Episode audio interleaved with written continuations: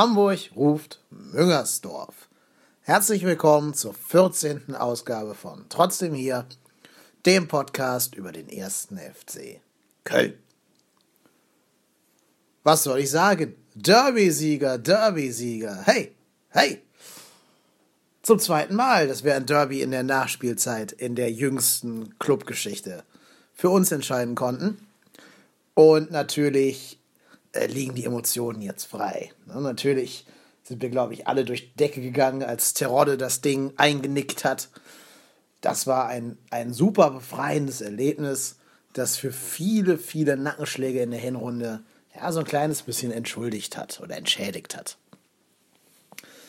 Was ich heute tun werde, das wird heute eher ein kurzer Podcast, aber ich werde trotzdem versuchen, das Ganze so ein bisschen realistisch einzuordnen. Also ich will die Leistung der Mannschaft gar nicht schmälern. Ich finde, das war kämpferisch wirklich ein überzeugender Auftritt, der mir gezeigt hat, okay, die alle im Team haben verstanden, dass es um die pure Existenz geht und dass, wenn man noch eine Chance in der Bundesliga haben möchte, man nicht einfach nur schön spielen kann und so einen schönen Wetterfußball betreiben kann, sondern dass man die Ärmel hochkrempeln muss und kämpfen muss. Und da tut es vielleicht auch ganz gut, dass Leute wie Jonas Hector und Marco Höger zurück in der Startelf sind, die beide eben auch für einen gewissen Einsatz stehen, also vor allen Dingen Höger, ne, oder für Hector einfach über pure Spielintelligenz Dinge regeln können. Und dass der Winterneueinkauf Terodde eben ein super Kämpfer gegen den Ball ist. Ja, vielleicht bleibt euch ja die Szene im Kopf, wo er so Mitte der zweiten Halbzeit an der Mittellinie einen Gladbacher abgrätscht und den Ball von ihm dann bekommt. Das war, glaube ich, auch die Szene, in der er dann Geld bekommen hat, weil er den bereits gewonnenen Ball nochmal vertändelt hat. Also das alleine, diese drei, die jetzt neu in der Mannschaft sind, bringen da schon A, mehr Spielintelligenz und B, mehr Kampfgeist rein. Ähm, dazu kommt, dass zum Beispiel ein Ötchan sowieso immer schon für Kampfgeist stand und jetzt vielleicht an der Seite von Höger auch langsam Sicherheit gewinnt weil da muss er noch ein bisschen dran arbeiten. Er ist schon ganz gut darin, so mit breiter Brust die Bälle zu erobern, aber er vertändelt die auch gerne mal durch irgendwelche Risikopässe, was Özcan auf jeden Fall noch abstellen muss. Sonst wird er schwer haben, wenn zum Beispiel jetzt der neue Cosciello da ist oder wenn Leo Bittencourt wieder fit ist. Aber gut, der Reihe nach. Ich möchte erstmal kurz das Spiel analysieren dann werde ich was zu den einzelnen Spielern auf dem Platz sagen, die ich jetzt noch nicht erwähnt habe.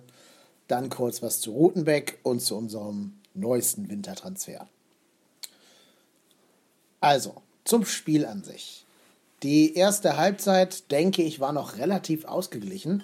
Hm, ich finde, da hat man nicht gesehen, dass eine Mannschaft mit Champions League-Ambitionen gegen äh, eine Mannschaft spielt, die abgeschlagener Tabellenletzter war zu dem Zeitpunkt und doch immer noch ist, wenn wir ehrlich sind. Ähm, da hat der FC Köln viel, viel durch, ja, durch Einsatz und durch ähm, Willen wettmachen können. Und damit auch diesen ganzen kleinen Edeltechnikern, die die Ponys da haben, so ein bisschen äh, den Zahn gezogen. Und das war natürlich schon offensichtlich, dass die Niederrheiner eine andere Ballkontrolle haben als wir, dass die individuell überlegen sind, vor allen Dingen in der Sturmreihe.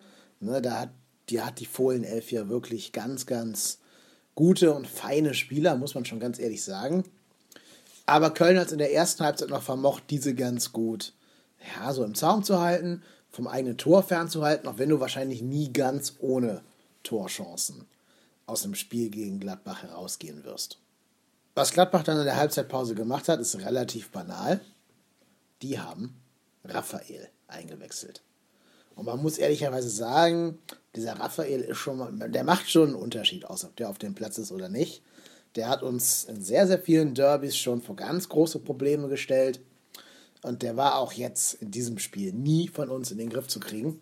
Und so war es auch nur eine, ja, eine Frage der Zeit, bis sich das ganze Angriff, Angriffsspiel vom VfL verbessern würde und da mehr Struktur reinkommen würde. Das hat man einfach auch schon geahnt, als Raphael dann eingewechselt wurde. Vor allem, weil Griffo vorher, wie ich finde, sehr enttäuschend war. Ähm, den hatte ich eigentlich für einen richtig guten Spieler gehalten. Hätte mich sehr gefreut, wenn der von Freiburg zu uns gekommen wäre. Aber in dem Spiel und eigentlich auch in der ganzen Hinrunde, wo er gespielt hat, fand ich den schon irgendwie sehr, sehr unscheinbar und enttäuschend. Aber gut, das muss ja nicht unser Problem sein. Der spielt ja nicht bei uns. Naja, auf jeden Fall, als dann Raphael auf dem Feld war, hat man schon gemerkt, dass wir uns sehr, sehr schwer tun, diese Offensivpower einzudämmen. Wir haben ja zu dem Zeitpunkt schon 1-0 geführt durch Dürrensen, der sich dann tatsächlich gegen diese gegen, gegen diesen dänischen Holzfäller Westergaard durchsetzen konnte. Und dann den Ball so ein bisschen glücklich mit dem Knie das Tor buxiert hat. Das war, glaube ich, unser Glück, dass der Ball mit dem Knie gespielt wurde. Weil dadurch ist er auch ganz, ganz komisch irgendwie aufgesprungen und hat letztlich Jan Sommer keine Chance gelassen. Wobei ich so ein bisschen das Gefühl hatte, dass ein anderer Bundesliga-Torwart den schon gehalten hätte. Also ich gucke ja keine Spiele von dieser, von unseren Freunden vom Niederrhein. Aber ähm, zwei pro muss ich ja gucken. Und da fand ich diesen Sommer jedes Mal ein Fliegenfänger. So auch wieder in dem Spiel, wo er zum Beispiel den Schuss von Jojic, der weit neben das Tor gegangen wäre, zur Ecke abfälscht. Und auch der Risse-Freistoß damals von einem Jahr, der war auch haltbar. Ja, aber ist ja egal. Was soll uns ein Jan Sommer interessieren? Soll er ruhig weiter für die spielen, solange er uns weiter Tore schenkt? Meine Güte, nehme ich gerne mit. Auf Seiten der Ponys gab es Proteste, dass Sörensen wohl leicht im Abseits stand. Ähm, das wurde nicht so richtig aufgeklärt, finde ich. Bei Sky hieß es erst im Originalspiel, ja, könne sein, dass er so hauchzart im Abseits war. In den Zusammenfassungen des Spiels war dann keine Rede mehr davon, auch in der Halbzeitanalyse nicht. Auch bei The Zone wurde gesagt, er sei nicht im Abseits gewesen. Der Kicker erwähnt es auch nicht. Ich hatte schon das Gefühl, dass der Kopf so leicht ins Abseits reinragt, aber ich war auch nicht ganz sicher, ob der, das Bild am richtigen Zeitpunkt angehalten wurde oder ob der Ball dann nicht schon den Fuß von Jojic verlassen hatte, als wir das Standbild gezeigt bekommen haben. Naja gut, sei es wie es sei, diese knappen Absetzentscheidungen kann man anscheinend auch mit Fernsehbildern nicht aufklären. Und auch Colinas Erben und der Kicker haben ja, wie gesagt, nichts dergleichen verlautbaren lassen. Insofern würde ich diesen Treffer mal als regelkonform durchwinken. Ja, und dann, wie gesagt, die Niederrhein 11 kam immer mehr ins Spiel, wurde immer besser, viel, viel gegenüber Raphael, den wir niemals äh, einschränken konnten in seinen Kreisen. Und der dann letztlich auch ehrlicherweise schon verdient den Ausgleich besorgt hat. Es war auch sehr viel Pech dabei von unserer Seite, denn wir haben ja schon zweimal den Schuss vorher geblockt. Ne? Einmal von äh, Timo Horn, sehr, sehr gut gehalten. Und einmal hat sich Jonas Hector noch da reinwerfen können. Aber dann ging der dritte Schuss aufs Tor über den Rücken von Hector an die Unterkante Kante und von da aus ins Tor. Und ja, da machst du einfach nichts. Wenn du einen Mann wie Raphael zweimal im Strafraum schießen lässt, dann fällt da wahrscheinlich auch ein Tor. Vor allem, weil es einer der wenigen Schüsse war, der zentral vor dem Tor abgegeben wurde. Mein Eindruck war, dass viele andere der Gladbacher Chancen, die hatten insgesamt acht im Spiel, viele davon waren Schüsse aus sehr, sehr spitzem Winkel, die sie dann immer am langen Pfosten vorbeigesenzt haben. Was vielleicht auch ein bisschen für unsere Verteidigung spricht, wenn man die zumindest nicht stellen kann, dann konnte man sie zumindest dazu bringen, ja, wie würde man in Fußball-Neudeutsch sagen, den Expected Goal Wert runterzusetzen durch den sehr schlechten Winkel. Dann kam die sehr, sehr dumme Unbeherrschtheit vom bis dahin ziemlich starken Mireille, der Philipp Hoffmann komplett abgeräumt hat. Und ja, da muss ich ehrlicherweise sagen, hätten wir uns nicht beschweren dürfen, wenn das einen Elfmeter gegeben hätte. Und ich bin auch sicher, in der Hinrunde hätte es einen Elfmeter dafür gegeben. In der Hinrunde hätte wahrscheinlich Sörens Tor nicht gezählt wegen Abseits.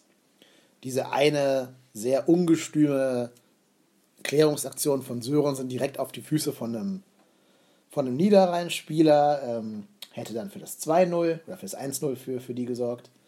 Dann hätten wir hier einen Elfmeter bekommen, 2-0, hätten noch einen Konter reingemacht, zack, 3-0, danke, tschüss und schönen Tag noch.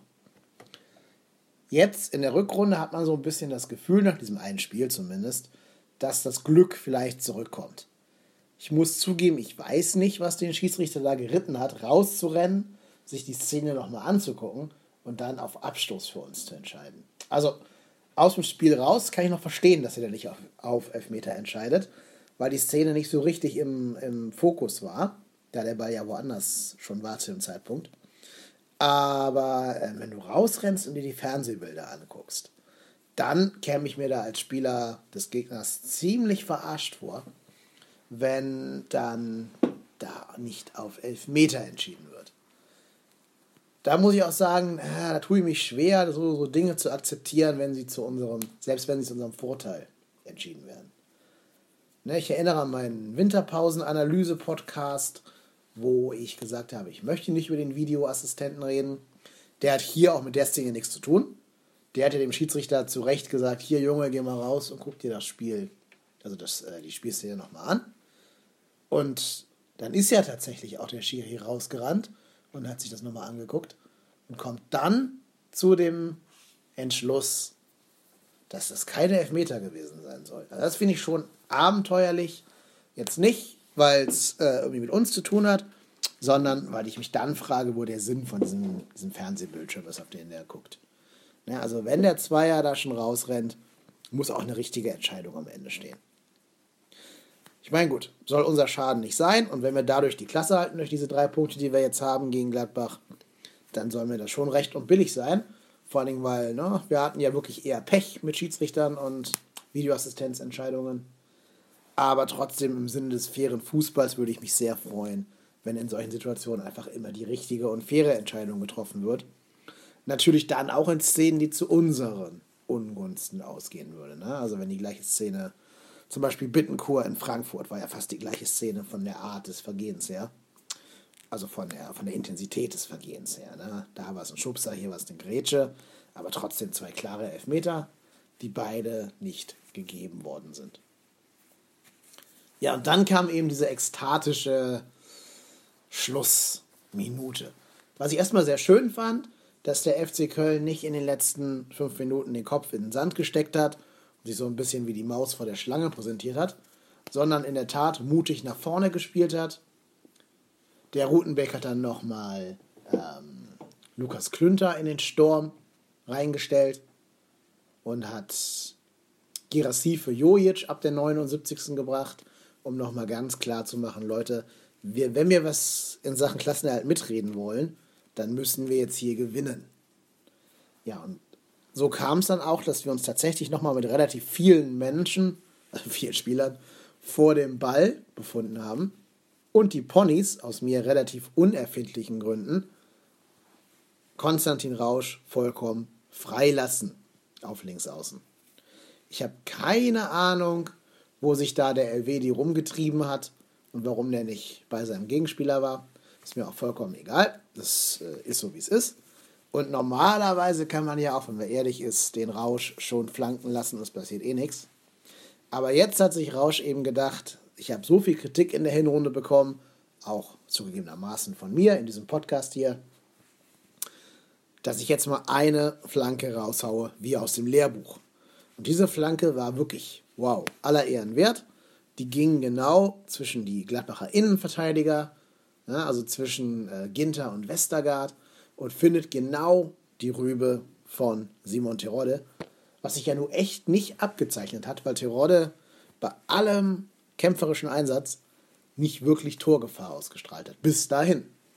Aber den Ball macht er schon echt sensationell gut. Den macht er irgendwie ja, schon mit der Stirn, aber noch gelenkt um den Innenverteidiger rum ins lange Eck, sodass du als Torwart da auch nichts gegen machen kannst. Das war schon sensationell gut und zeigt halt, zeigt halt den Unterschied zwischen einem Stürmer und zum Beispiel Lukas Klünter, der das zwar gut macht, aber eben nicht diesen Instinkt hat, wie ein gelernter Stürmer wie Terodde, der ja auch nicht umsonst zweimal Torschützenkönig der zweiten Liga geworden ist. Ja, und der Rest war natürlich dann pure Ekstase, ne? ganz klar. So ein Spiel, das lässt Müngersdorf explodieren. So ein Spiel lässt vielleicht nochmal die Spieler ein bisschen dran glauben, dass noch was gehen könnte in der Saison. Wir denken auch dran, was der Last-Minute-Sieg von Freiburg gegen uns für Kräfte bei denen freigesetzt hat und was die für einen Lauf hatten danach bis zur Winterpause. Also so ein Spiel kann auf jeden Fall nochmal 10% mehr Motivation freisetzen. Und wenn man es jetzt irgendwie schafft, gegen den HSV äh, nachzulegen, dann ist die Saison vielleicht tatsächlich noch zu retten. Aber gut, ich bin ja, wie ihr schon gemerkt habt, eher so ein Berufspessimist und bin immer noch der Meinung, man darf jetzt nicht wegen eines Spiels plötzlich aufhören, für die zweite Liga zu planen, sondern man muss weiter gucken, dass man sich so aufstellt, in der zweiten Liga nicht im Mittelfeld rumzudümpeln, sondern in der zweiten Liga sofort um den Wiederaufstieg mitzukämpfen. Aber da sind Jungs wie Terodde, glaube ich, genau die richtigen Spieler für. Wer ist mir noch positiv aufgefallen in dem gestrigen Spiel? Also erstmal finde ich, ich habe es ja schon erwähnt, es macht einen Riesenunterschied, ob Hector auf dem Platz ist oder nicht. Ich fände es noch toller, wenn irgendwie Janis Horn zu seiner Form finden würde und ähm, Rotenbeek dem vertrauen würde, weil ich schon denke, dass Jonas Hector eigentlich langfristig ins Mittelfeld gehört bei uns. Aber nur gut, ich denke, das ist halt so die Kompromisslösung. Er spielt auf Linksverteidiger, schließt damit eine Lücke im Kader und darf für Löw, für die WM in Russland vorspielen, wo er ja wahrscheinlich eher als Linksverteidiger gebraucht sein wird, denn im zentraldefensiven Mittelfeld da hat Deutschland nur echt genug gute Spieler. Timo Horn hat natürlich wieder gehalten, was zu halten gibt. Freddy Sörensen hatte seine rechte Seite gut im Griff und ist inzwischen ja unser, glaube ich, zweiterfolgreichster Torschütze in der Mannschaft und hätte fast noch das 2-1 auf dem Fuß gehabt. Aber gut, äh, ist egal. Was fort ist, ist fort. Kann er gerne machen, natürlich, aber andererseits glaube ich, es war schon besser für uns und für unser Nervenkostüm, dass das Tor erst so spät gefallen ist, weil dadurch Gladbach gar keine Chance mehr hatte, noch irgendwie auszugleichen. Also insofern alles perfekt so, wie es gelaufen ist. Heinz spult weiter sein Programm runter und ist sehr solide und zuverlässig. Und mich hat auch sehr gefreut, das habe ich schon mal erwähnt, die Szene, wo er dann selber mal Dinge in die Hand nimmt. Sogar ein Gladbacher Spieler hat aussteigen lassen. Kam leider nichts bei rum, aber er hat zumindest versucht, da nochmal anzutreiben und wird langsam echt, wie ich schon im Winter-Podcast sagte, so ein Leader in unserer Mannschaft, ein Anführer. Bei Klünter, Jojic und Zoller sah ich jetzt eher mehr Schatten als Licht. Jojic sehr bemüht und hat ja auch das 1-0 mit einem Freistoß vorbereitet. Aber manchmal finde ich overpaced der Jojic noch so ein bisschen. Der neigt immer noch zur falschen Entscheidungsfindung. Der tackelt, wenn es sinnvoller wäre zu stellen. Und der stellt, wenn es sinnvoller wäre zu tackeln in der Defensive. Und offensiv passt er, wenn es sinnvoller wäre zu dribbeln und dribbelt, wenn es besser wäre zu passen. Und dann neigt er dazu, sich so oft in Situationen zu begeben, aus denen er nicht mehr rauskommt. Zum Beispiel mit Kopf runter in drei Mann reinzudribbeln, ist vielleicht nicht die klügste Idee. Und da entstehen leider auch sehr viele Ballverluste draus, die dann die Hintermannschaft irgendwie versuchen muss zu kompensieren. Aber das ist schade und ich denke, einer wie Jojic, der wurde ja von Rutenbeck in der Winterpause zum neuen Anführer ausgerufen, aber dafür, ja, fehlt ihm vielleicht so der letzte Schuss. Ja, ich will jetzt nicht sagen Bundesliga-Tauglichkeit, aber doch Entscheidungsfindung auf höchstem Niveau. Der ist für mich einer, der am ehesten gucken muss, dass er seinen Platz behält, jetzt wo Cosciello da ist. Oder sehr wahrscheinlich kommen wird. Noch ist die offizielle Bestätigung nicht aus, aber er wurde ja schon beim, beim Medizincheck fotografiert. Ja, Zoller ist viel gelaufen, hat viele Passwege zugestellt, aber war in der Offensive quasi komplett unsichtbar. Ähm, ich hatte mich schon ein bisschen gewundert, dass mit Osako und Pizarro die beiden spielstärkeren Stürmer auf der Bank saßen. Aber ich habe ja auch in dem Winter-Podcast gesagt, dass so wie Rutenbeck spielen lassen will, Zoller der richtige Mann für den Sturm wäre. Und ich glaube, das hat äh, Rutenbeck genauso gesehen und deswegen eben Zoller als Konterspieler spielen lassen. Wenn er diesen Platz behaupten will gegen inzwischen wieder erstarkte Konkurrenz, ne, also auch Girassi wäre noch zu nennen, dann muss sich Zoller, glaube ich, offensiv steigern. Aber gut, der war ja auch ein bisschen länger verletzt, insofern gibt es da gar keine zu große Kritik an ihm. So, jetzt habe ich schon ein paar Mal den Namen Cosciello erwähnt. Ehrlich gesagt, ich weiß gar nicht, ob man den Namen so ausspricht oder nicht. Cosciello, ja, keine Ahnung. Ich wüsste nicht, wie man ihn sonst ausspricht. Aber ähm, das ist ja eigentlich schon so ein, Transfer der Kategorie Sensationstransfer. Der äh, ist blutjung, 21, kommt von Nizza, hat also jetzt noch ein halbes Jahr äh, Favre-Schule erlebt und wurde von dem hoffentlich taktisch ein bisschen geprägt.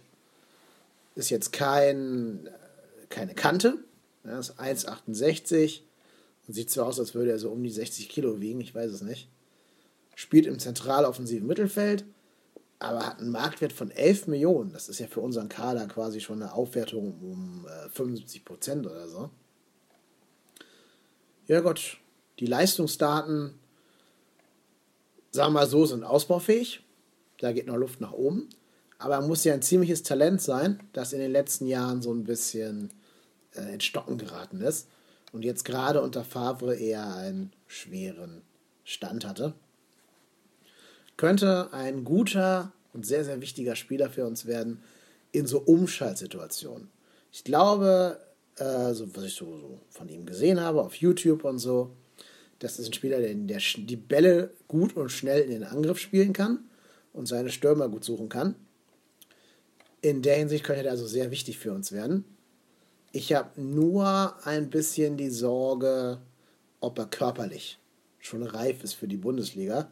In unserer jetzigen Situation können wir es uns ja nicht erlauben, einen Spieler erst ähm, ja, heranzuzüchten und Bundesliga fit zu machen.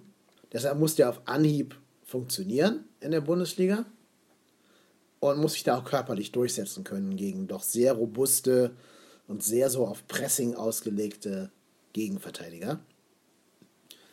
Ich sehe gerade hier seine Gesamtleistungsdaten sind vier Tore und sieben Assists in 84 Spielen in der Liga A und 19 gelben Karten. Also gut, scheint zumindest kein Kind von Traurigkeit zu sein, der sich nicht alles gefallen lässt. Das ist vielleicht ganz okay. Nur, ähm, ich hoffe eigentlich, dass dafür nicht Ötchan auf die Bank muss. Das fände ich sehr schade, weil ich gerade finde, dass Ötchan in Situationen, wo die anderen alle verletzt waren, er Verantwortung übernehmen musste, diese Verantwortung auch nicht gescheut hat und vorangegangen ist und ähm, sich auch so ein bisschen so als, als Leader präsentiert hat. Ich sagte ja auch, dass er immer noch zu leichtsinnigen Ballverlusten neigt, aber da kann ich in der Hinsicht zum Beispiel Cosciello gar nicht beurteilen, ob der das auch täte oder nicht. Aber ich bin gespannt. Also Marktwert von 11 Millionen spricht ja dann doch für einen, ähm, ja, für, für einen jungen Mann, der sehr begehrt ist und vielleicht bei uns nochmal versuchen will, die Karriere irgendwie in richtige Bahnen zu lenken. Der kann zentrales, defensives und offensives Mittelfeld spielen. Das heißt, er wird wahrscheinlich vor allen Dingen entweder mit Ötchan konkurrieren oder wie ich schon sagte, Jojic muss für ihn raus und dann muss er halt auf der linken Seite spielen. Oder vielleicht sogar muss der zweite Stürmer dran glauben. Ne, dass er so dieses Bindeglied wird zwischen Mittelfeld und Angriff und dafür ein Zoller auf die Bank muss. Das wird man sehen, aber auf jeden Fall erhöht er unsere Variabilität nochmal und ersetzt auch so ein bisschen die Stelle, die jetzt im Kader frei geworden ist, weil Leo Bittencourt ähm, ja doch sehr lange und hartnäckig verletzt ist und da keiner weiß, wann der wiederkommt und in welcher Form der wiederkommt. Also haben wir jetzt endlich mal einen Spieler, der vielleicht auch so ein bisschen den Zehnerraum besetzen kann. Genau wie ich es ja auch in der Saisonvorschau gefördert habe oder gefordert habe. Er muss halt nur gucken, dass er an seiner Effizienz arbeitet und die körperliche Robustheit mitbringt. So, kurzer Ausblick zum HSV-Spiel ist ja schon nächste Woche. Schöne für mich, ist eines der wenigen Spiele, wo ich äh, ins Stadion gehen kann, ohne dafür extra nach Köln reisen zu müssen. Und ich kann euch hier aus der Stimmung in Hamburg sagen, dass den Hamburgern ein bisschen die Muffe geht. Die haben halt gesehen, dass sie gegen Augsburg sehr, sehr schwach gespielt haben und sich keine einzige richtige Chance herausgespielt haben. Und wissen, dass wir jetzt halt eben mit sehr breiter Brust kommen werden, wenn alles normal läuft. Also den Hamburgern geht schon so ein bisschen der Stift, ne, den Fans, den Spielern, keine Ahnung. Aber, naja, die letzten drei Spiele in, in der HSV-Arena, also im Volksparkstadion, war nicht zu unseren Gunsten. Und damals kamen wir auch jeweils mit breiter Brust. Und der HSV ist leider so eine Mannschaft, wenn die gewinnen müssen, gewinnen die auch. Es ist so eine Mannschaft, die gewinnt exakt so viele Spiele, wie sie gewinnen muss, um eben die Klasse oder zumindest die Relegation zu halten. Die gewinnen auch kein einziges Spiel mehr, als sie müssen, weil dazu fehlt ihnen dann doch vielleicht der letzte Schuss Charakter. Aber ja, diese, diese Endspiele, wir denken an die Relegationsspiele und das gegen Wolfsburg letzte Saison, diese Endspiele können sie schon. Deswegen glaube ich nicht, dass die so tot sind, wie das viele HSV-Fans befürchten. Und vor allen Dingen, wenn der HSV den Klassenerhalt schaffen will, dann muss er den Grundstock auch in den Heimspielen legen. Und die haben natürlich gegen uns jetzt ein Heimspiel. Und dazu kommt halt, wir waren gegen Gladbach auch nicht wirklich gut. Also wir waren beherzt, wir haben defensiv ganz gut gestanden, so wie jeder Bundesligist.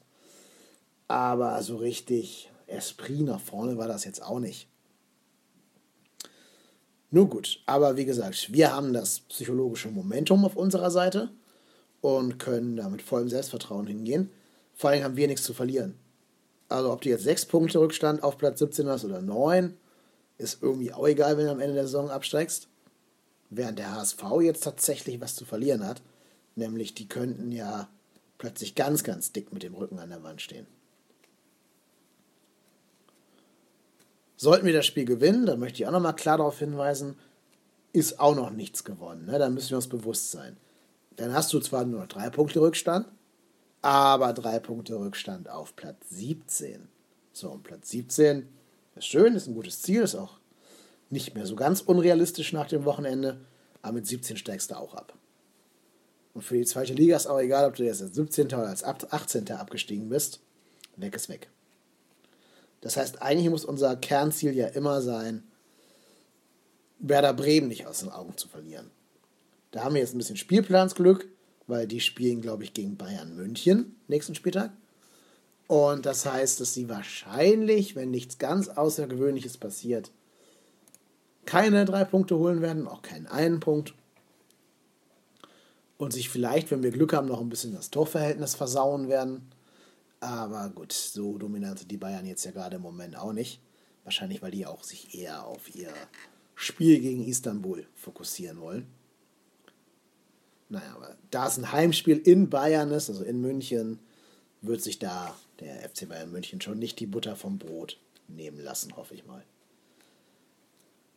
Also Situation ist klar, wir brauchen einen Sieg. Hamburg wäre vielleicht sogar mit einem Punkt zufrieden. Das heißt, die werden wahrscheinlich eher nicht auf Teufel komm raus stürmen, sondern werden uns den Ball überlassen, womit wir ja auch nichts anfangen können. Da hoffe ich vielleicht, dass die die Rechnung dann ein bisschen ohne unseren Neuzugang Kosciello machen.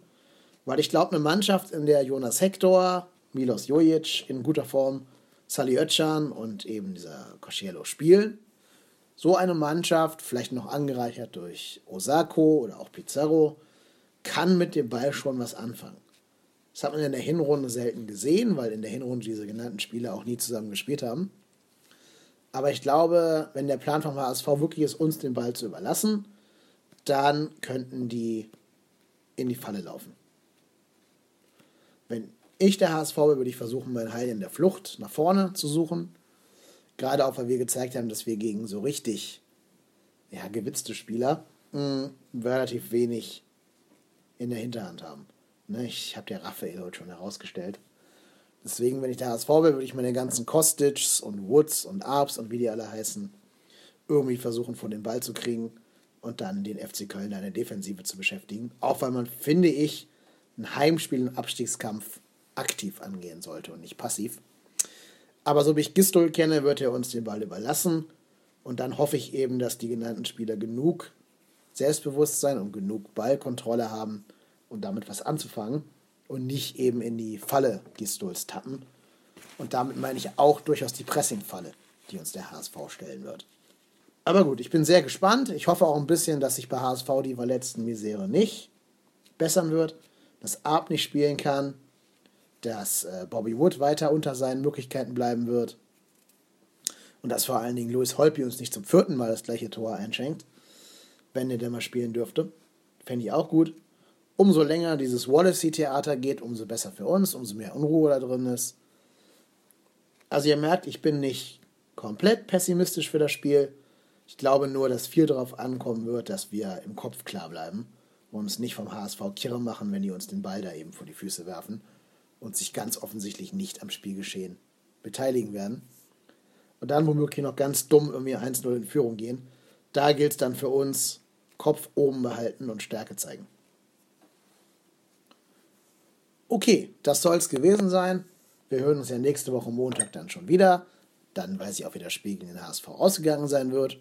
Und bis dahin kann ich nur sagen, lasst uns gerne ein Like da, folgt uns auf Twitter, schreibt gerne Rezensionen bei iTunes, die helfen uns nämlich sehr, sehr viel. Da muss auch gar nicht viel drin stehen, da reicht es, wenn wir vielleicht ja, ein paar Sterne bekommen und ihr eben die Zahl an Sternen vergebt, die euch sinnvoll erscheint und vielleicht einen kleinen Einzeiler zu uns schreiben würdet. Das wäre super, damit würden wir weiter in, der, in diesem iTunes-Ranking steigen und ähm, für uns heißt das damit auch die Reichweite des Podcasts ein bisschen zu erhöhen. Gut, in dem Sinne, macht es gut. Bis nächste Woche Montag. Come on, FC.